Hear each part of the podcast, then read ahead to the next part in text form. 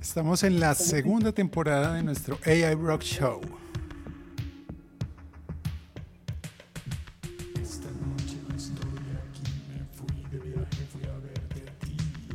Hoy tenemos un invitado muy especial.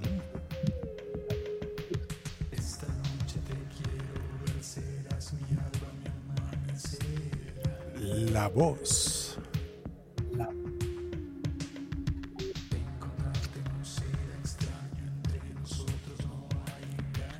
Hablaremos de, obviamente, inteligencia artificial, pero hoy lo que queremos es tratar de entender unos términos que uno usa todo el tiempo y tal vez no entiende muy bien. Y nuestro súper invitado, el señor Félix Reaño, nos va a ayudar en eso.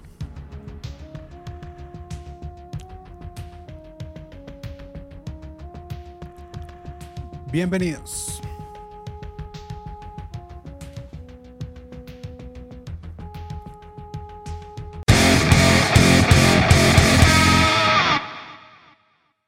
Inteligencia artificial empleada en el mundo real.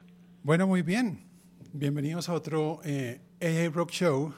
Eh, hoy tenemos, eh, muchas hemos tenido buenos invitados en la primera temporada, tuvimos grandes invitados y arrancamos esta nueva temporada con un súper invitado, el señor Félix Reaño.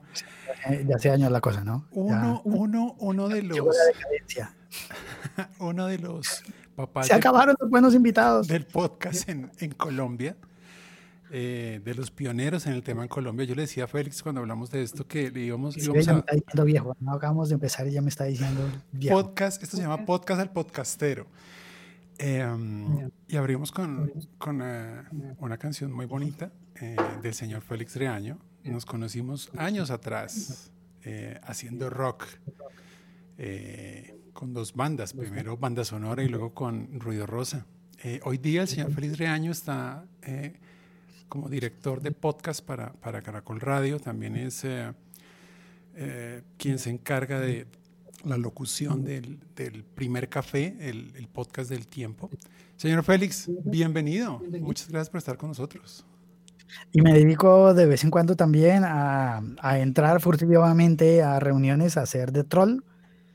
Así que preparados para unas cuantas, para unos cuantos exabruptos, para ritmo, porque es que la primera temporada sí fue, si bien ha sido muy interesante,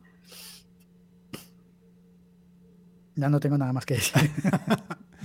ok, está nuestro sitio, el señor Germán Ramírez, quien nos va a ayudar mucho en las, en las definiciones del día de hoy. Eh, luego vendrá, yo, yo, sí quisiera que, estamos haciendo otros podcasts que sí son de música, música. Eh, y obviamente Félix a esos también te vamos a invitar. Creo que eh, hay mucho que hablar de música. Pero hoy eh, nuestra idea es hablar de seis términos de inteligencia artificial que queremos mmm, definir y conversar para tratar de que sea más claro, eh, un poco mejor entendido de qué se trata. Félix, la primera pregunta que quisiera hacerte es, ¿cuál es tu experiencia en la vida con inteligencia artificial? No sé.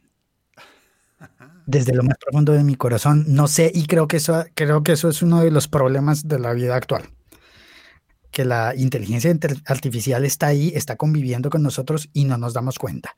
Y andamos diciendo como, no, eso es una cosa del futuro, eso, todo, eso todavía no ha, no ha empezado. Y andamos por ahí dándole nuestros datos a todos los sistemas simplemente porque creemos que, ah, qué chévere que este sistema hace tal cosa para mí o hace tal otra cosa para mí. En, eh, me compré en una oferta, por ejemplo, el Google Home, el el parlante y se usa en mi casa y mis hijas le preguntan cosas por bromear y por jugar.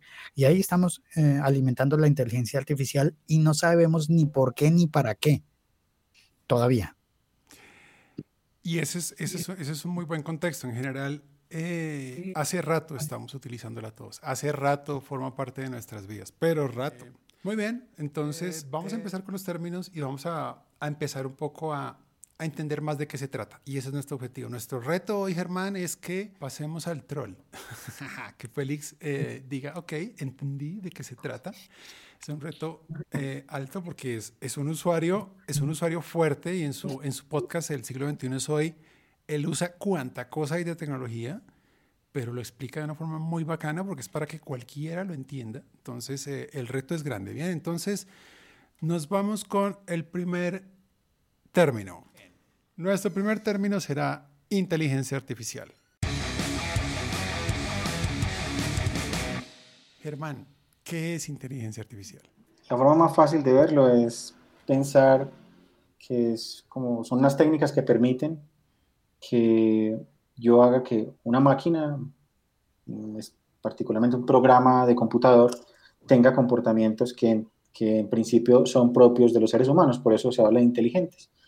Y esa inteligencia puede ser desde basada en reglas, como lo que típicamente uno ve día a día, como de si pasa esto, entonces haz esto, pero si no pasa, entonces haz lo otro. Esa es una forma básica y fue el principio de, del tema de inteligencia artificial en los 50, hasta formas más avanzadas, que es la que conocemos hoy día, las que conocemos hoy día, donde eh, estos programas o estos algoritmos son capaces de aprender por sí solos a partir de ejemplos cómo solucionar un problema específico. Esa es básicamente la, creo que la definición más sencilla que, que me sé. No, me parece, me parece que, que, como definición está bien y sin embargo pensaría en, en, eh, en buscar aterrizarlo, en ponerlo sobre una mesa sólida eh, fija, eh, como para decir, ¿los algoritmos no son inteligencia artificial? No necesariamente. Un algoritmo es un conjunto de pasos para solucionar un problema independientemente de que sea inteligente o no. Simplemente un algoritmo es un conjunto de pasos para hacer algo. Cuando hay un camino que está establecido siempre con las mismas paradas, cuando hay un, algoritmo o una solución del tipo IFTTT, this, then that, eso todavía no es inteligencia porque las paradas son fijas. Depende, si las paradas dependen de algún cálculo especial, por ejemplo, si una de las paradas depende de, mm, por ejemplo, de una predicción de cómo va a estar el clima esta tarde en Bogotá, eh, ahí se inteligencia. Entonces tienes una mezcla de algo que funciona por pasos, como if this then that, como lo que mencionabas, pero tienes una partecita que tiene algo de inteligencia porque es, un, es una situación que vas a intentar predecir y con respecto a esa predicción vas a tomar una decisión de si tomar o no alguno de los pasos. O sea, cuando hay bifurcaciones cuando hay posibilidades de nuevos o diferentes caminos sobre esas rutas, uno dice, ahí ya está interviniendo inteligencia artificial. Es posible, si los caminos no son fijos, sí, yo podría tener bifurcaciones que son fijas siempre, pero puedo tener bifurcaciones que dependan de, de alguna predicción o de, algo que no sé todavía. Se, se, llama inteligencia artificial cuando es el sistema el que toma las decisiones entre esos dos caminos bifurcados? Puede ser, puede ser una opción. En general el término se usa es porque en principio el, siempre el sueño fue tener máquinas que pudieran pensar de alguna forma como pensamos los seres humanos. De eso estamos lejísimos, pero el término lo acuñaron por esa razón al principio, en los 50. Pero no tiene que ver con que pueda o no tomar eh, un camino o el otro en, alguna serie de, eventos, no necesariamente con eso. todavía no estamos en el terreno de las decisiones.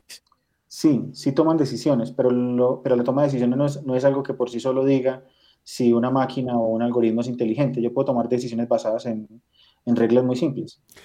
Yo creo que una buena forma también de verlo es si su merced pusiera dos veces a ese algo de inteligencia artificial sobre las mismas condiciones, tomaría la misma decisión. ¿Sí o no? Eh, no, y es donde está el truco. Por ejemplo, yo puedo tener, yo tengo, por ejemplo, pensamos en el sistema de tráfico que todo el mundo lo utilizamos. Toda la gente utiliza Google Maps o utiliza Waze para moverse en una ciudad como Bogotá. Entonces, eh, lo que hace él es realmente es una mezcla entre más o menos tener una idea de cómo está el tráfico, pero la mayor parte del tiempo lo que está haciendo es predecir cómo está el tráfico más adelante. Me dice yo, de acuerdo a la historia de lo que vi, de lo que vi, yo creo que hoy, en este momento, la situación del tráfico de aquí al peaje del asiento, al peaje de la, de la 200 y pico, al peaje en el norte, la situación del tráfico es la siguiente. Entonces, de acuerdo a eso, uno dice, uno toma la decisión, uno como ser humano toma la decisión de si tomar la ruta que le recomiendan o no.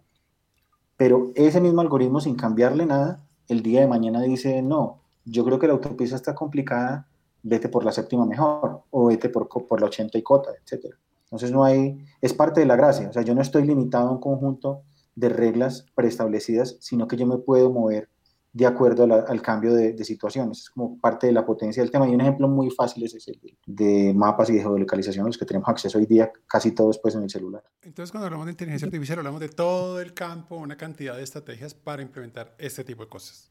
Exactamente. Vamos a profundizar un poquito más y vámonos con el segundo, ¿les parece? Machine Learning. Machine Learning, dicho en español, o el término que más usan en español, es ¿cuál? ¿Aprendizaje de máquina? Aprendizaje de máquina, sí. Ok. ¿Qué es aprendizaje? O aprendizaje, automático también. Listo. Entonces, el anterior que ah, definimos fue inteligencia artificial, ahora me dicen aprendizaje de máquina. ¿No son la misma cosa? Eh, son, no, realmente hablábamos al principio que inteligencia artificial tiene como dos, tiene como dos, tiene varias, es como una supercategoría. Y dentro de esa categoría de inteligencia artificial hay un conjunto de métodos para implementar inteligencia artificial que se llaman Machine Learning. Ese conjunto de métodos son una serie de algoritmos que permiten aprender a solucionar problemas sin que haya un conjunto de reglas establecidas. Entonces, un caso, el ejemplo típico que ponen es, supongamos que yo tengo, yo hice un programa que quiero que sea capaz de, diferenciar eh, si en una imagen hay un gato o si en una imagen hay un perro, ¿cierto? Entonces, si yo lo hiciera con un enfoque tradicional, de, basado en reglas, yo tendría que decirle a, entonces para saber si es un gato, mira si tiene bigotes, mira si tiene las orejitas así, mira el tamaño, mira las garras, o sea, todo lo que, todas las características que tiene un gato. Y lo mismo para un perro. Entonces, mira cómo están las orejas, mira cómo está la trompa, etc. Entonces, con esas reglas, el, en un algoritmo, un programa tradicional podría tratar de, de, decir si se cumplen todas, eso, todas estas, es un gato, si se cumplen todas estas, es un perro. ¿Cuál es la diferencia con Machine Learning? Yo en lugar de decirle todas esas características, yo le muestro muchos ejemplos de gatos. O sea, le muestro miles de ejemplos de gatos de diferentes razas, en diferentes posiciones, diferentes colores, diferentes tipos de piel, diferentes tamaños. Y eh, yo, le, yo le digo, mira, todos estos son gatos. Lo que hace el programa es solito, a través de ciertas técnicas matemáticas, básicamente, él va aprendiendo a, diferenciar qué es un gato, pero en ningún momento yo le di reglas, yo no le, yo no le di los detalles de, de color ni de nada, simplemente le mostré ejemplos. Y lo mismo para el caso del perro. Entonces, la mayoría del desarrollo actual de que uno ve en inteligencia artificial está dentro de esta categoría, dentro de esta subcategoría que conocemos como Machine Learning. Ese es el, como el ejemplo más fácil, pues. Observación y descripción de la naturaleza. no puedo evitar pensar en, el, en ese paso del método científico entonces, es como si las máquinas estuvieran en capacidad de comenzar un método científico por sí mismas. No, no, estamos lejos. Los ejemplos, la máquina no tiene forma de saber por anticipado que eso es un gato, que ninguno de los mil ejemplos eran gatos y que habían 50 que no eran gatos, sino que eran eh, serpientes, peces, lo que sea. Fui yo el ser humano el que le di ejemplos y le dije, esta imagen, esto es un gato, esto otro, esto no es un gato, esta otra es gato, esta otra no es gato. Entonces, el, algoritmo hace, ¿qué hace? A partir de esos ejemplos aprende a diferenciar con cierto nivel de precisión, eso no es perfecto, siempre hay error, con cierto nivel de precisión es capaz de aprender a decirme cuántos de esos son, cuando veo un ejemplo, de decirme, ah, eso es un gato, o, no, eso no es un gato, pero no, solito no hace nada, o sea, y es súper bueno el, el, comentario, Félix, la gente en general, mm, yo creo que por las películas o por lo que ve en internet, siempre se sueñan que entonces es un algoritmo que se va a tragar el mundo solo. Al menos desde nuestro punto de vista, desde mi punto de vista personal, estamos muy, muy lejos de tener algo, algo de ese estilo. Todavía la, mayor, la mayoría de las soluciones de inteligencia artificial, y esto es súper importante, son de propósito específico. Es decir, si yo entreno una solución para, yo, yo, yo casi es el, nombre técnico, entrenar el algoritmo o el modelo, si yo entreno este modelo para que sea capaz de reconocerme, por ejemplo, gatos y perros, hasta ahí llegó. Él no es capaz de solito eh, saber que lo, aprender a reconocer eh, serpientes, aprender a reconocer caballos, aprender a reconocer vacas. No, simplemente sabe lo que yo le enseñé, a que me reconociera si algo era gato o perro. De resto va a decir, no sé si no es gato, no es perro, entonces no sé qué es y es, la mayoría de las soluciones hoy día son de, de, inteligencia artificial, son de, son, de, ese estilo, de propósito específico. Entonces, ¿es simplemente una automatización de recolección de datos? Mm, no, es una automatización, sí, pero de un proceso que para el ser humano sería muy engorroso resolver. Entonces, supongamos que en lugar de reconocer gatos en una foto, le estás pidiendo que reconozca, no sé, algún tipo específico de, de tumor, por ejemplo, en una radiografía un ojo experto requiere años y años para saber si más o menos ahí puede haber eh, probabilidad de un cierto tipo de tumor en una radiografía, Entonces, yo que, y ese proceso puede ser lento. ¿Yo qué hago con, con estos algoritmos? Yo le enseño a partir de ejemplos, o sea, miles, cientos de miles o millones de radiografías. Eh, con ejemplos le digo, esto, un experto dijo que esto era tumor tipo tal, etcétera. Y lo que hace es acelerarme el proceso. Entonces es, un auto, es para automatizar tareas y ganar tiempo en tareas que para los seres humanos son difíciles de, son difíciles de realizar, por engorrosas o porque los sentidos no nos dan para eso. Ahí es donde uno a veces le da, no quiero hablar de temor, pero en general pasa que hay que tomar en cuenta que son entrenamientos que se realizan que no son 100% fiables, o sea, son de una alta, son de, de, alta, de alta fiabilidad, pero nunca al 100%, es decir, siempre existe la probabilidad de equivocación, como los seres humanos. Hay un ejercicio que, uno, que hacen en Google donde uno le ponen un perro que tiene pelo que parece un trapero y ponen un trapero al lado y uno se confunde en la foto para saber si el perro era perro o era un trapero. Eso le puede pasar también al algoritmo y le ha pasado a Tesla, le ha ocurrido con sus vehículos y puede pasar. Hay una probabilidad de fallo, sí, claro, de la misma forma que hay una probabilidad con seres humanos porque uno no tiene, pues no hay, no hay 100% de seguridad. Entonces, clara la diferencia entre inteligencia artificial, machine learning, un subcampo de ella, centrado en que sin programación, eh, sin programación de reglas específicas, sino a punta de entrenamiento, este tipo de estrategias, la máquina aprenda, aprenda cosas específicas. Esa es la diferencia. Good. Vamos para el siguiente. Modelo de Machine Learning. Entonces uno habla de modelos y todo el mundo habla de modelos, compra el modelo, quiere mandar a hacer un modelo, es que el modelo, el modelo, ¿qué es el modelo? Entonces un modelo en general, o sea, para irnos un poquito atrás, un modelo es una representación aproximada de algo. Entonces las dos palabras son clave, una representación y que sea aproximada. Entonces, por ejemplo, mm, no sé, una caja de cartón una caja aguardiente de Caldas, por ejemplo, trae 12, trae 12 botellas. Yo puedo aproximar esa caja a un cubo, de tanto, de largo por ancho por alto. Pero realmente es un cubo, ¿no? Es un buen modelo, es una buena aproximación, porque la caja tiene desperfectos, porque las medidas no siempre son las mismas, etc. Entonces, eso mismo sucede con los, es el mismo, el mismo concepto para los modelos de, Machine Learning. Entonces, un modelo de Machine Learning es realmente como un conjunto de algoritmos o de, de programas como el que el ejemplo que poníamos de, los gatos, que son capaces de ayudarme en cierto tipo de tareas específicas. Entonces uno encuentra eh, algunos de estos modelos o de estas aproximaciones o, que están, por ejemplo, que me sirven para predecir números, por ejemplo, a partir de a partir de valores previos que ha visto. Por ejemplo, lo típico, predecir cómo va a estar el clima en Bogotá ahora por la tarde en el norte. Eh, me pueden ayudar a clasificar cosas, como el ejemplo de los gatos. Dígame si es gato o no gato, o si es gato o perro, o no gato o no perro. Eh, y en general la mayor parte de, los, de, los, de las aplicaciones están en esas dos cosas. Predecir un algo o clasificar un algo. Entonces un modelo es eso. Es, el conjunto, es un conjunto de algoritmos especializados que me permiten realizar este tipo de tareas. Y esos modelos son, en el fondo, técnicas matemáticas que se aplican dependiendo del problema específico. Y hay N, hay muchísimos. Dependen siempre del problema específico que yo quiero atacar. Y pues eso lo sabe el experto que los, que los implementa normalmente. ¿Siempre tiene que ser modelos o puede haber algo que no sea un modelo y que sí sea parte de la inteligencia artificial? Pues el nombre que se les da típicamente es, es modelos. Siempre se usa el mismo nombre. No sabría decirte si, si algo que no haga parte del modelo puede considerarse como parte de inteligencia artificial o de machine learning, no, no quedaría como, no, sabría decir. Pero en general siempre, siempre se habla de modelos.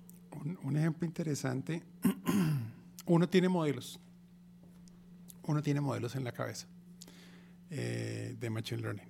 Entonces uno tiene, su merced tiene uno para tomar la decisión de qué carro comprar. Todos de pronto tenemos un modelo en la cabeza entrenado de bajo el cual tomamos la decisión de, de qué carro comprar o de no comprar carro, suponiendo que fuera el caso.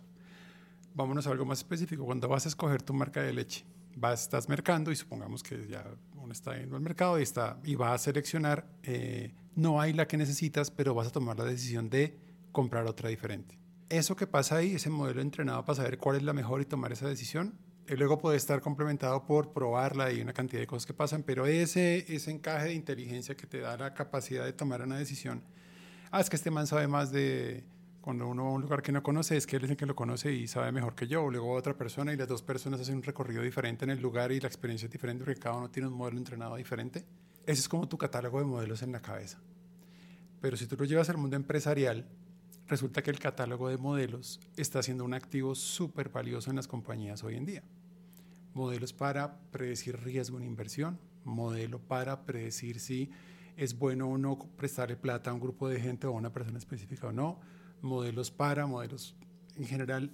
Eso termina siendo ahora un activo valioso eh, de las compañías. Netflix tiene unos modelos buenísimos para cuál es tu siguiente mejor oferta que te podemos dar. Amazon también lo hace mucho. Entonces, eso termina siendo ahora un nuevo activo súper valioso de las compañías, ese catálogo de las cosas de inteligencia que tienen. Estaría, ¿Está entonces todo dividido en modelos? ¿Puede uno tipificar modelos y decir, hay modelos, si fuera política, habría modelos de izquierda y modelos de derecha? Tal, tal cual. Entonces, los nombres técnicos son modelos de regresión, modelos de clasificación, modelos de segmentación, y de ahí para adelante tan, tan complejo como te lo imagines. Entonces, sí, sí hay modelos y hay mucho tipo de modelos. Bueno, el ejemplo de, de derecha, de derecha e izquierda. El modelo que usa el papá para saber si el chino le está yendo bien o mal en el colegio. Para algunos, la nota o el promedio será todo. Para otros, no. ¿Cómo ven arte? Muy bien, súper, ok. Números, y en otras cosas, pues bueno, no importa. Sé que le gusta el arte y seguramente le va muy bien en eso. Y lo otro, pues lo aprenderá, no sé. Hay estilos de evaluación para determinar eh, si algo es correcto o incorrecto. Hay absolutos también, pero pues, no, mentiras, no hay absolutos. Siempre hay como un punto medio de, los Bueno, ¿y qué pasa cuando usted se enfrenta a un problema que no tiene un modelo, no hay un modelo hecho para eso? Buena pregunta. Bueno, esa es la, la parte interesante de, de, de, este negocio, al menos desde, desde, nuestro punto de vista, y es que es donde entra el trabajo de los científicos de datos. Ellos entran a ver cómo atacar mejor ese problema, y en los problemas de la vida real uno no, realmente no encuentra eh, un solo modelo que resuelva un problema específico, sino que termina llegando a un, a un grupo de modelos, a un ensamble de modelos diferentes, que son los que finalmente me permiten ayudarle a solucionar el problema al cliente. Entonces hay cosas como, no sé, predecir los, predecir los estados no productivos de una maquinaria en industria, predecir, eh, ser capaces, por ejemplo, de predecir eh, fallos en perforación de un pozo de petróleo o la capacidad de ese pozo para producir petróleo en el, durante su vida útil. Eh, son tipos de problemas complejos que no se resuelven como con un modelo único, sino que terminan teniendo un ensamble de modelos y eh, incluso modelos nuevos que no estaban como escritos desde antes, que era como lo que mencionabas. ¿Ahí hay modelos de autor? Sí, sí, sí. Cuando, te refieres a autor es que eh, es propiedad firmada por un man y dices que yo resolví el problema de esta manera. ¿A eso te refieres con la pregunta? Sí. Sí, hoy día es considerado un, un activo, hace parte de la propiedad intelectual de, de las compañías que los, que los generan. Entonces, no sé, como el caso de, el caso nuestro, nosotros tenemos algunos para, para ciertas industrias, en el caso de, gente como Netflix, son todo, todo eso que tienen de su sistema de recomendación, la gente de Amazon con el sistema de recomendación también de, de productos que venden en la tienda, y así la mayoría, y obviamente Google es el motor de búsqueda, ellos es una compañía que está construida sobre modelos de este estilo que son propietarios. Pero, pero sí pasa, y sí, está, y sí pasa tal cual, o sea, el, el, paper que publicó, la investigación publicó tal persona y hay tal persona en el, mundillo, en el megamundo de data scientist se vuelve reconocido y tal, y este man cuando enfrenta tal problema publica tal, sí, empieza a pasar eso. Eh, vamos a seguir en la siguiente parte solitos, Germán tiene que salir a una reunión, eh, sigamos. Muy bien. Y modelo autor sí hay, entonces van ganando fama igualito, es pop, también hay gente súper de moda, gente menos de moda, pasa la misma cosa, igualito termina pasando igual eh, con los modelos. Muy bien, entonces eso es modelos que termina siendo como el siguiente, la, la cena de valor que las compañías tienen ahora. Vámonos con el siguiente.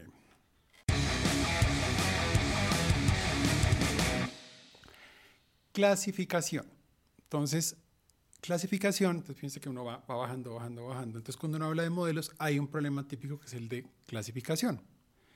Y en clasificación hay un uso grande que tiene que ver, por ejemplo, con mm, mercadeo.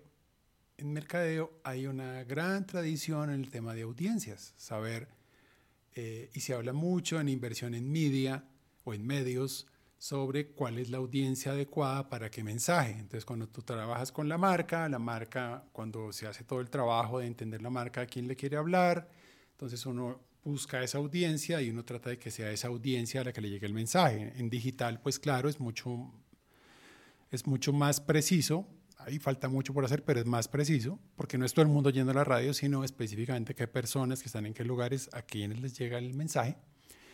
Y un poco de lo que se tratan los problemas de clasificación con inteligencia artificial es en que yo pueda o predecir en dónde, a qué grupo pertenece una persona o construir esos grupos.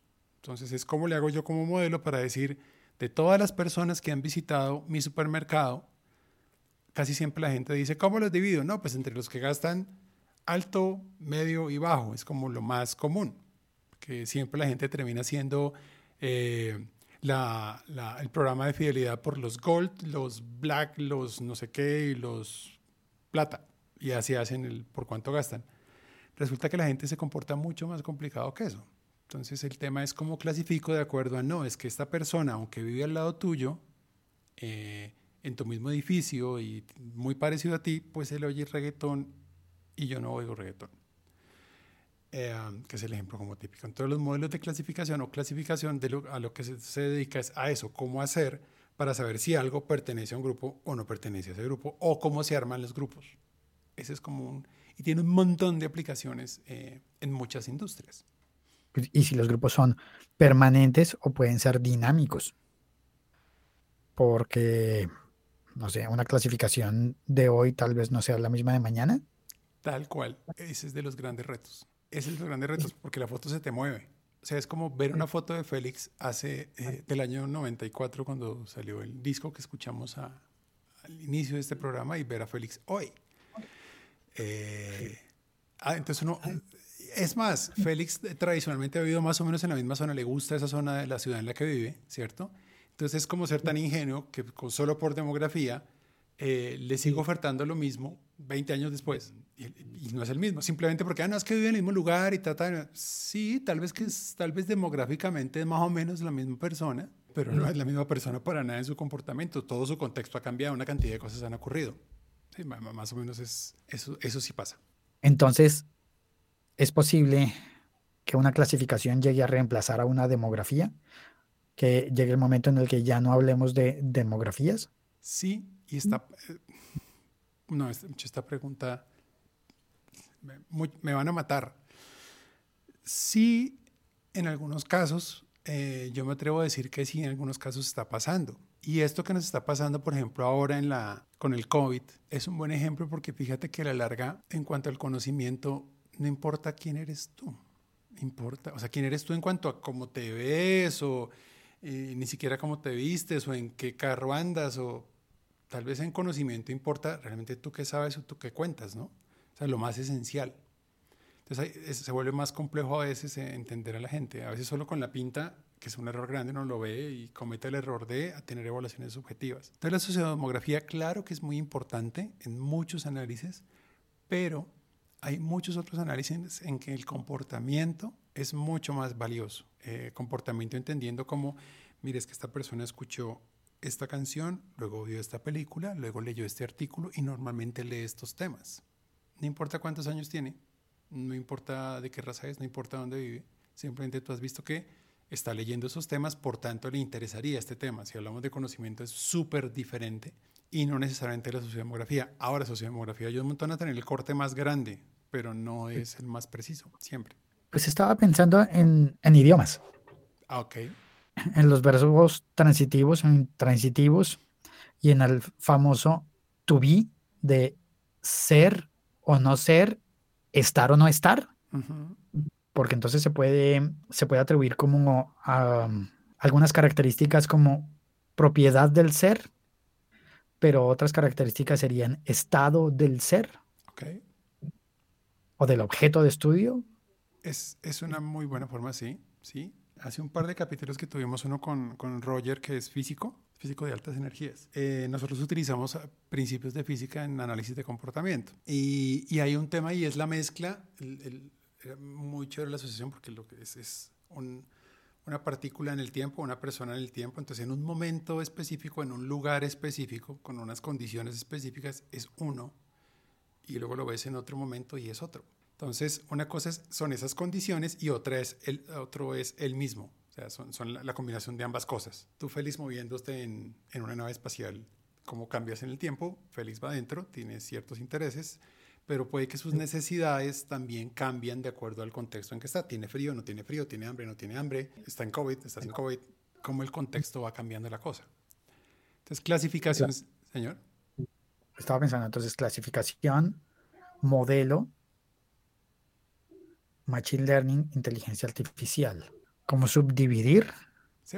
Ahí hemos ido eh, yendo de lo general a lo particular. Ahí lo leíste al revés. Entonces, clasificación dentro de Machine Learning, dentro de inteligencia artificial. Eh, perdón, clasificación, modelos. Hay modelos de clasificación, modelos de Machine Learning, Machine Learning, inteligencia artificial. Clasificación son un tipo de, de, de modelos. Good. Muy bien. Vámonos con el siguiente. Regresión. Este es otro camino, este es otro tipo de modelos. Entonces, en el anterior, que era clasificación, es tener un montón de cosas encima de la mesa, eh, como cuando usted está en, armando un rompecabezas y tiene que escoger cuál es la pieza que sigue, entonces usted arranca con su cerebro a escoger cuál es el adecuado. En regresión, eh, yo estoy muy pegado en un problema que tiene que ver con mm, valores numéricos. Por ejemplo, su merced podría calcular cuánto va a ser el precio del dólar dentro de 15 días es el típico ejemplo. Hombre, claro, claro que sí. Ahora, que le acierte ya es otra cosa. Muy bien, o no lo puede predecir. Y además, si a mí me hacen esta pregunta en diciembre del 2019 y me dicen, venga, para mayo, para junio 1, ¿cuánto va a estar, entre qué rango va a estar el valor del dólar? Incluso los economistas con los modelos más complicados decían, no, pues mm, 3.500, 3.600, va a estar por ahí, puede que nunca llegue allá, puede que vuelva a los 3.200. Nadie se iba a imaginar qué pasó y que íbamos a tocar los valores que hemos tocado. Bien, entonces ahí caemos en un problema parecido al de clasificación con la demografía. En regresión, digamos que la regresión normal lo que trata de hacer es que tú tienes un montón de puntos tirados y tú tratas de hacer una linecita, una linecita que más o menos siga cómo se mueven esos puntos y tú dices, cuando te preguntan un valor, tú dices, dado mi linecita, va a estar en tal valor. La línea, construiste esa línea. Una proyección. Ajá, tal cual. Entonces, eh, es como el ejemplo común y es como la técnica más sencilla. Sin embargo, al igual que en demografía, hay una cantidad de condiciones externas que hacen que la cosa se complique. Entonces, ya los modelos no solo van con una regresión clásica, sino tienen muchas más cosas para predecir ese valor numérico en dónde va a estar. Esos son los problemas de regresión. Entonces, en el anterior clasificar y acá es cómo le pego un número específico. ¿Por qué se llama regresión? ¿Por qué se llama regresión?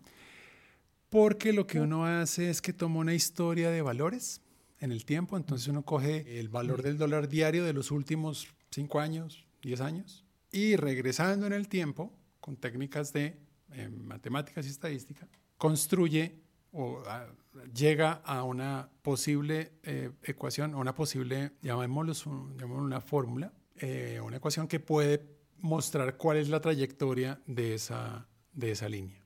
En regresiones hay hay muchas aplicaciones en trayectorias, trayectorias de proyectiles, trayectorias de, de movimientos. Eh, ahí también se utiliza mucho el tema. Pero básicamente se trata de eso. O sea, echo para atrás, cojo la historia y con la historia trato de predecir qué es lo que va a ocurrir en el futuro. Más o menos por ahí es. Que es lo mismo que uno hace cuando usted va a pasar una calle. Nosotros tenemos un sistema buenísimo para eso. Cuando usted va a cruzar una calle, usted dispara una cantidad de, de, modelos que tiene en la cabeza y tiene uno buenísimo que lo que hace es que dado el carro que viene, usted empieza a calcular y a predecir en qué momento va a estar, en dónde está. Y usted cuando decide hacer el paso, entonces usted hace el cálculo de a qué velocidad su cuerpo debería moverse para que no lo apachurre el carro. Y el cerebro es, en general, en ese tipo de, de, temas de físicos, eh, el cerebro es brutal. El de los animales también. O sea, la, el ejemplo que nosotros ponemos mucho es el de la, de la lechuza. Cuando la lechuza ve al ratón, está ahí parada en el palo y va viendo el ratón, hace el cálculo, tanta dice si sí, alcanzo y se tira y coge el ratón. Eh, todos esos cálculos son con base en regresión. Son el ejemplo, digamos que tal vez más, más um, común del tema. Good. Pero aquí ya rompemos el esquema vertical de inteligencia machine learning modelos, clasificaciones, una regresión ya no está bajo el, el rango de las clasificaciones. Está al mismo nivel. Entonces tú tienes entonces tienes un camino que es el de los problemas de clasificación y otro camino diferente que ya es el camino de los problemas de regresión, que tienen que ver más con temas numéricos. ¿Se conectan? ¿Es posible crear una solución en la que se hablen regresiones con clasificaciones? Claro, y es muy común. Entonces, normalmente los problemas que nosotros enfrentamos eh, mezclamos cosas. O sea, uno revuelve familias completas de modelos. Fíjate, por ejemplo, en ese modelo, volvamos al ejemplo de, de tú pasando la calle. Entonces, ahora hay, hay, hay, robots bastante avanzados ya. Boston Dynamics tiene unos avanzadísimos. Y eh, eh, hay uno que, se me olvida el nombre, que es como es un cuadrúpedo, eh, y él lo sueltan por la ciudad. Entonces, cuando él va por la ciudad, cosas, que, o cosas que uno haría, uno llega a la, a la esquina, va a pasar la calle, entonces uno mira qué viene. Entonces, supongamos, vienen tres cosas. Viene una bicicleta, alguien en una bicicleta, viene un carro y viene una moto. Entonces, lo primero, ¡pum!, clasificación. ¿Qué viene ahí? ¿Listo? Dado lo que clasificaste, lanzo una regresión diciendo, venga, ¿cuál va a llegar primero o a qué velocidad viene? Entonces, para los tres, primero tienes que ver qué le asignas. Entonces, para bicicleta, bicicleta si es deportiva deportiva, si es una, una, persona mayor, un niño. Eh, moto, si es deportiva o no deportiva, si tal. Carro, eh, o es un bus, es un camión, tan, tan. Entonces, tú haces una cantidad, estás combinando eh, predicciones numéricas con clasificaciones para al final, pum, pum, pum, combinarles y decir, paso o no paso la calle y a qué velocidad la paso. Arranco a correr o me quedo quieto o voy caminando. si e, ese es el ejemplo de, de una mezcla de modelos completos. Y ahí es que uno se da cuenta de cosas como la tecnología de carros autónomos tiene decenas o centenas de modelos corriendo a la vez. Es un montón de cosas a la vez porque es lo mismo que es toda la cantidad de cosas que uno también hace en la cabeza cuando va conduciendo. Tiene que tomar un montón de decisiones y hacer un montón de cálculos. Vámonos con el último. Y me queda una ¿Ah? recordar luego, después, una comparación con una voz. Continúe. ok, vámonos con eh, el último. Nivel de confianza. Y el nivel de confianza es como cuando uno iba a la finca del abuelito y el abuelito, el día azul, azul, y paraba a la entrada del abuelito y decía, hmm, hoy a las 11 llueve. No, ¿qué va a llover a las 11, abuelito? A las 11 llueve. Y a las 11 llovía. Y normalmente el abuelito nunca se equivocaba. Claro, uno la primera vez que fue donde el abuelito y le contó el cuento, uno no le creyó, pues cuando fue consciente, y ya luego uno con los años iba y uno ya lo que hace es que llamaba al abuelito y dice, venga abuelito, ¿y qué clima va a ser tal? Ah, ok, listo, gracias. Y le creía al abuelito. Ese es un nivel de confianza.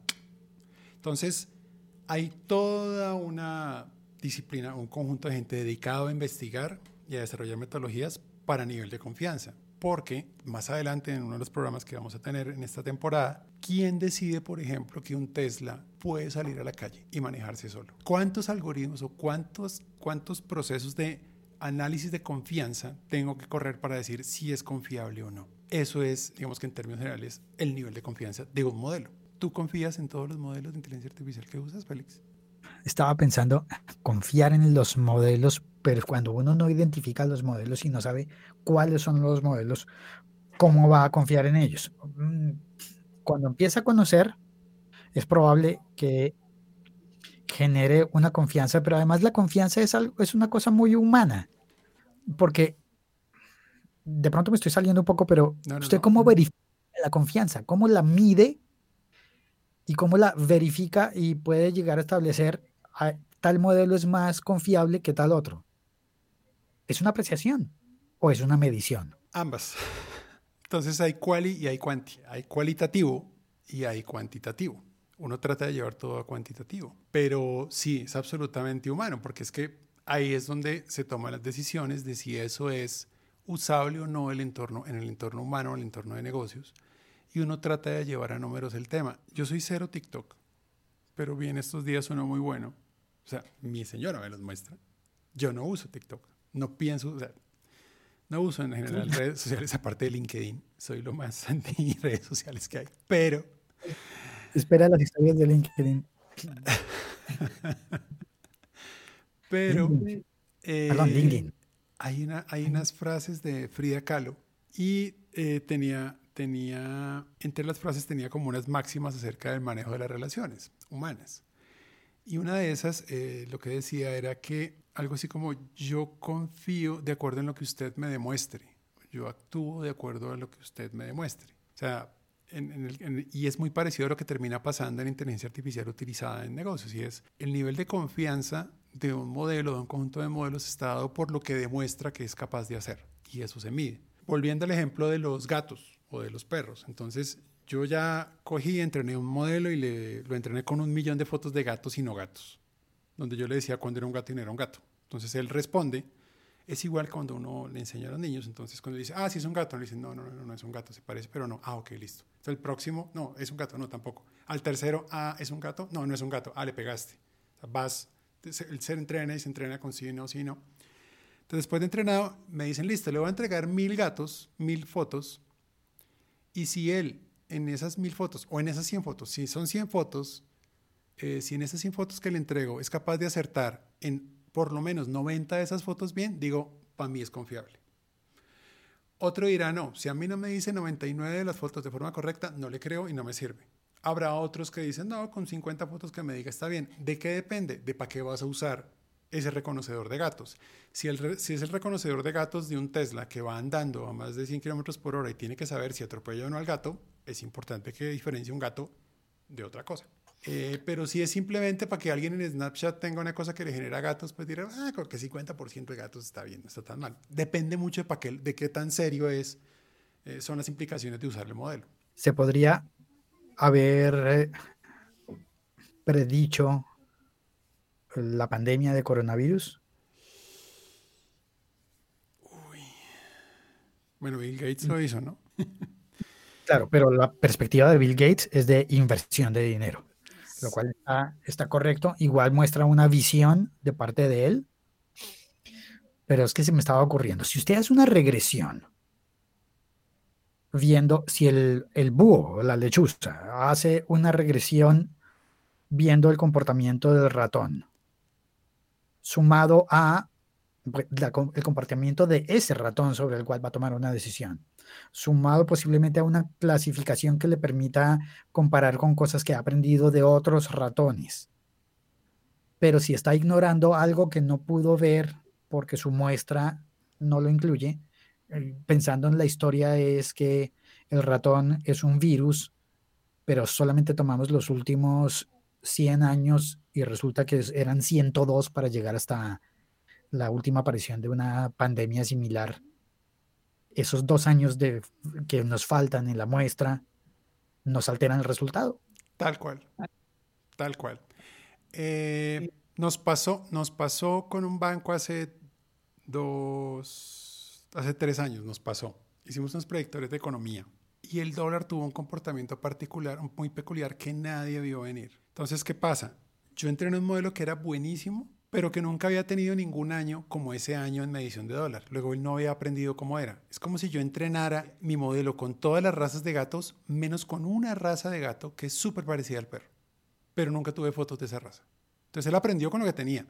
Y le pusieron el nuevo escenario y pues dijo, pues yo no sabía cómo hago igualito a los seres humanos. Si tú no sabes, si nunca, nunca has vivido esa experiencia, ¿qué es lo que nos está pasando a, a los políticos, a los que están a cargo de, todos, de todo esto en el país o en los países? Pues nunca la habían tenido, están viendo cómo le hacen, porque es un escenario para el que nadie estaba. Entonces, claro, ¿de qué depende que ese modelo sea muy bueno? Datos. Y ahí le pegaste un punto clave. Los datos no son el petróleo, de esas carretas que dicen, eh, los datos son súper importantes, son muy valiosos, pero sin algo que les genere valor como modelos o analítica, pues no sirven para nada. Pero son el combustible para que estas cosas anden. Entonces, eh, sí, necesitas muchos, pero si fuiste tan salado que tuviste un par de situaciones que no estaban en esa base de datos y preciso ocurrieron, ahí es cuando el cliente se pone muy bravo y nos dice, venga, ¿qué pasó? Y uno trata de explicarle esto, no es tan fácil de explicar, porque al final opera muy parecido a los seres humanos. Es, es una situación que no vimos venir, no la teníamos, entonces por eso el modelo no fue capaz de predecirla. O a las enfermedades, si usted va a un médico y el, y el médico identifica a partir de los síntomas un posible diagnóstico, pero no siempre los mismos síntomas eh, significan la misma enfermedad, por lo cual los diagnósticos pueden fallar o pueden demorarse y al final resulta que siempre hay un primer caso de algo y alguien se enfrenta sin conocimientos tratando de hacer coincidir las clasificaciones conocidas con algo que no cabe en ninguna clasificación porque no era conocido. Tal cual. Tal cual. Así ocurre. Así ocurre. Y, y, sí, situaciones cotidianas. A uno todo el tiempo le pasa eso. Los hijos y uno le preguntan cosas, a las, los, los, niños en la edad que están súper curiosos y tal, eh, donde uno queda como corto en la respuesta y pues sabes que no sé, miremos a ver qué pasa, porque están viviendo situaciones muy específicas que y en medicina pasa un montón. Hay modelos, en medicina ha funcionado muy bien algo que se llama inferencia causal, que es otra familia, no está entre estas definiciones, es otra cosa, digamos que más avanzada en cuanto que se está usando más ahora, porque necesitaba mucho poder de cómputo. Y en inferencia causal, uno lo que hace es que entrena redes gigantescas con todos los escenarios posibles y probabilidades de todo. En medicina se usa mucho eh, Stanford tiene una gigantesca, donde al principio arranca con las preguntas típicas que el médico le empieza a hacer uno. Entonces, él de acuerdo a eso empieza a anotar, anotar, anotar, y empieza a tomar los exámenes, los coloca, empieza a colocar, y con todo eso va ponderando, va ponderando, va ponderando, y coloca posibles salidas de mayor probabilidad del, caso,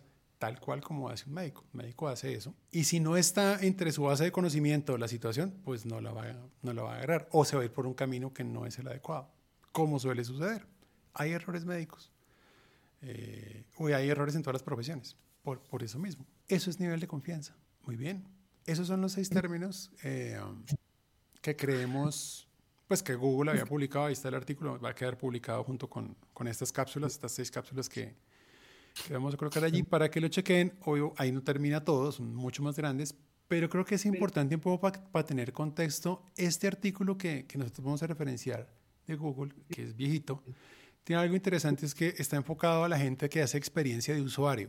Y ese es, un, y ese es como el reto, ¿no? A uno, uno ve equipos de diseño que tienen que construir experiencias utilizando inteligencia artificial y no están preparados para eso. Pues porque esto sigue siendo muy nuevo y en general todo era como el proceso estándar de, sí, él, entra, hace login, luego llena sus datos, luego hace tal, luego hace tal cuando hay inteligencia artificial hay otras capacidades y la experiencia a veces no toma en cuenta esas posibilidades que podrían hacer que fuera mucho mejor. Entonces creemos que la gente que está trabajando en diseñar nuevos servicios, en mejores experiencias, tal, ah, igual todas las profesiones, pero deberían tener estos conceptos claros para que les quede más fácil trabajar con los equipos de inteligencia artificial. Eh, muy bien, señor Félix. ¿Algo más que notar? Sí, la analogía con, con la voz es pensando en que prácticamente todas las personas que conocemos y que conoceremos tienen una voz, pero las compañías no. Las compañías podrían ser más bien como sistemas. ¿Cómo puede usted reconocer a una compañía de otra compañía? Entonces hay, hay intentos por asignarles identidad, diferenciarlas, y usted puede reconocer a Google y saber que Google tiene una cara, porque tiene un logo, tiene unos colores. Y ahora recientemente en cada uno de los idiomas uno oye una voz que está asociada con las respuestas que le da el sistema de Google. Sin embargo, usted no alcanza a sentir que esa voz es la de Google como, como entidad, sino una voz prestada. Entonces estaba pensando, si la inteligencia artificial con toda esta estructura logra ser un sistema y logra empezar a tener casi, casi que una personalidad, dependiendo cómo se aplique, los, eh, lo que esté buscando, las soluciones que, eh, que, que, identifique.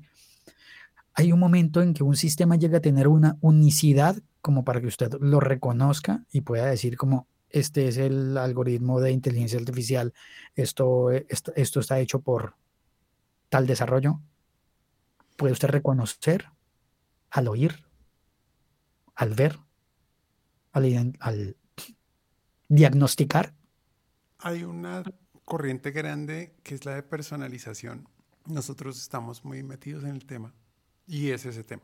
¿Cómo lograr tener eh, experiencias multisensoriales o en general por, cualquier tipo de canal personalizadas que tengan ese sello y ese ADN de marca, pero que también hagan sentir a las personas que son conocidas, que son amadas, en cuanto a que, porque, porque reconozco, o sea, no te voy a ofrecer lo que no es, no te voy a hablar de algo que no es, no. Es más, es probable que en esta conversación de hoy ni te ofrezca nada, simplemente quiero como aconsejarte un rato y ya, no quiero venderte nada, porque muchas de las interacciones que la gente busca son netamente informativas, no siempre accionables. Uno de los errores de publicidad es acción, acción, acción y mercadeo, es que dónde está la acción, dónde está la conversión, dónde está... El lo que hemos visto es que a mucha gente, y más hoy día, con todo lo que pasa, le interesa la información y que con la información se enamoran y se sienten más amados, eh, no siempre la acción. Y ese, está, ese es el mundo de los motores de personalización, que es gigantesco, porque combina todas estas cosas y ahí hay un tema importante y es que son un buen camino para transmitir el ADN de la marca. Un ejemplo común es Coca-Cola con lo que viene haciendo hace un montón de tiempo. Coca-Cola siempre cura muy bien, así no usa la misma canción, como la usa, cómo se coloca, cómo se planta, está súper bien curado. Nada, son ellos. Pero a ellos y a otras marcas, no puse Coca-Cola no porque haya preferencia o no haya preferencia, pero mm, a ellos y a otras marcas, cuando llevan eso a otro canal, solo el call center, les duele un montón. A, cualquier otra interacción. No logran que la misma interacción se sienta en todos los otros canales. Y ese es el reto ahora. ¿Cómo le hago para que cualquiera de los almacenes de los retail grandes, ahora que todos tienen e-commerce o cualquiera de las marcas que les toca tener e-commerce, les toca tal, cómo hacen para que ahí se sienta lo mismo en, en masa? Sea, necesito utilizar inteligencia artificial porque como más le hace, o sea, no va a tener escala para... Y eso está pasando mucho. Ese es, un, ese es un muy buen campo y además que raya un montón, tiene un montón de temas éticos también porque ha llegado al punto en Google, ejercicios que ha hecho Google en que tiene que manifestar, está hablando con, con, con, un bot, no está hablando con una persona porque se ha trabajado mucho en perfeccionar la conversación.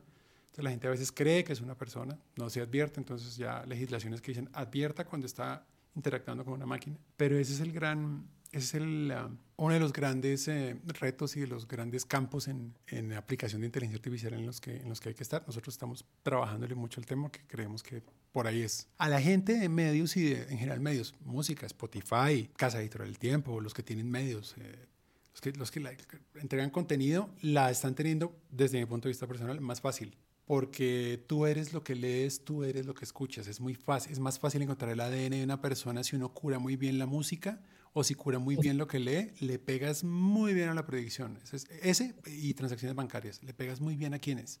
O sea, casi que la cultura diría más de cada uno de nosotros que lo que pueda decir la edad, la zona geográfica en la que vivimos y algún otro dato. Sí, digamos que es una, es una evolución para dejar atrás la idea de consumismo puro eh, porque sí, sí hay consumo de contenido, pero es otra cosa, es que te mueve, ¿no? O sea, y eso que tú lees o eso que escuchas, y lo hemos hecho en ejercicios, uno mezcla y hace segmentación por esas cosas y lo mezcla con, con cualquier otra cosa de, de, segmentación tradicional, dan unos segmentos que los clientes dicen, miércoles, no, nunca lo hubiera imaginado. Como, como lo difícil, la dificultad de la sociedad para entender a la población LGTBI en y salirse de la clasificación binaria. Eres hombre, eres mujer y no puede ser otra cosa porque no conocemos ninguna otra cosa. Y alguien dice, no, sí, hay otra cosa, yo me siento otra cosa. Tal cual. ¿Cómo, Puede la, ¿Cómo puede la sociedad empezar a reconocer a esa persona que se siente diferente y, y, y validar y, y, hacer válido su, su reclamo y su personalidad? Una forma positiva, muy positiva de utilizar la inteligencia artificial es que ayuda a eliminar sesgos. Ayuda a eliminar el sesgo.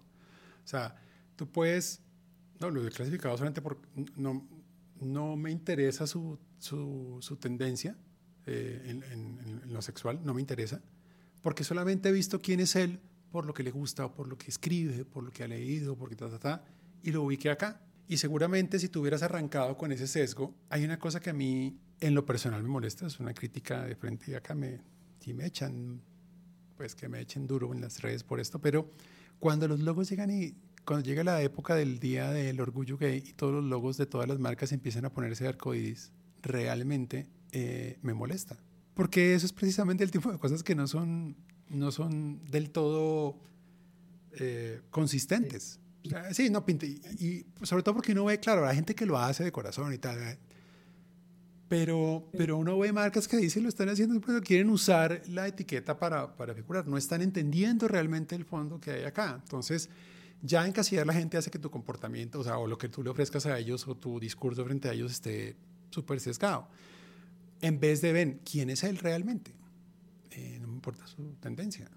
Habrá, claro, comunidades o contenido que sí está hecho para eso, pero pues si tú eres marca que vende cosas o Creo que es otra cosa como deberías empezar a entenderlo, no simplemente empezar a posar para que te vean y, y hoy te pones una bandera y mañana otra y luego otra de acuerdo a lo que te toca. Sí, mostrar cambios abruptos que parecen convenientes, simplemente convenientes, pero no esenciales. Hay una canción de los Stones que siempre uso mucho de, referencia, que es esa que dice que, que si tú eres mm, muy de buenas, tal vez la vida te dé lo que necesitas y no lo que quieres. Es un poco centrarse más en las necesidades que en lo que tú quieres. A veces el deseo eh, no es un buen rector, porque tal vez eso también lo que hace que tú depredes y hagas una cantidad de cosas, en vez de ir por lo que realmente necesitas, que es lo básico, con lo que puedes estar bien. Y ahí hay índices que nosotros, por ejemplo, usamos con inteligencia artificial para medir necesidades e intenciones. Diferente la intención que tienes de lo que necesitas en ese momento, y uno juega con esos dos. Eh, no solamente con deseo puro. Es, es, es eh, filosofamos un montón al final, pero de fondo es muy importante saber en dónde estamos parados. Lo que está haciendo ahí era cantar. no siempre puedes tener lo que quieres. Tal cual, tal cual. Muy bien, señor Félix. Eh, pues nada, ha sido un placer estar en este primer programa juntos. Haremos muchos más, yo lo sé. Hay muchas cosas de las que hablar. En música hay un montón de cosas de que hablar. mañana hoy, hoy que estamos grabando, mañana estamos lanzando el, el último de la temporada anterior. Este sea es el primero de la siguiente temporada y está centrado en música y cada vez más vamos a hacer cosas con música. Entonces, por eso yo creo que una buena forma de despedirnos eh, es recordando esto.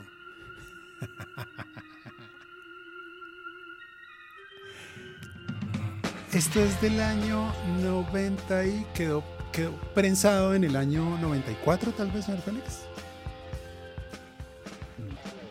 98? ¿Fue 98? Ok, estoy perdido. 98. 98 que 94. Eh, que falle, conviene que falle para, para más cerquita. Esto es el señor eh, Félix de Año cantando con. Aquí está Ruido Rosa. Eh, su merced sí que le trabajó duro este disco. Lo vi, eh, fui testigo de ese trabajo. Eh, estás en la radio. Eh, fue muy bueno tocar en esos días. Eh, un honor haber podido tocar en esa banda, señor. y pues nada, creo que es una buena forma de despedir esto, esta nueva forma de hacer radio. Mm, muy bien en esa época.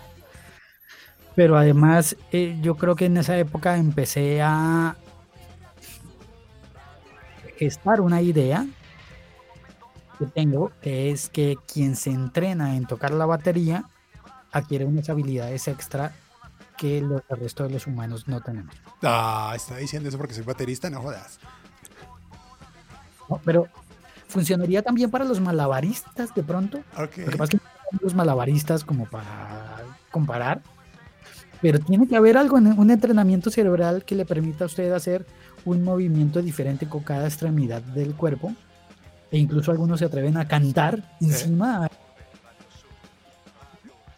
Ese entrenamiento habría que buscarlo en la inteligencia artificial y poner una inteligencia artificial que sea capaz de desarrollar cuatro o cinco movimientos que además implican cada movimiento implica mover 10 o 20 músculos diferentes y hacerlo de manera coordinada y armónica Ajá. y estímulos externos.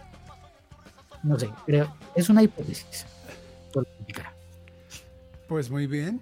Eh, este bueno este primer programa con el señor Félix Triaño, líder de Ruido Rosa. Eh, hoy día de hobby hace podcast, pero en el fondo rockero. Realmente en el fondo no, es rockero y eh, en sus ratos libres trabaja en otras cosas. Señor Félix, muchas gracias por el programa de hoy eh, y nos vamos a seguir viendo, bueno. Así sea. En, en, el siglo XXI es hoy lo encuentran y en el primer café también lo encuentran y por allá en podcast de Caracol. Muchas gracias, señor Félix.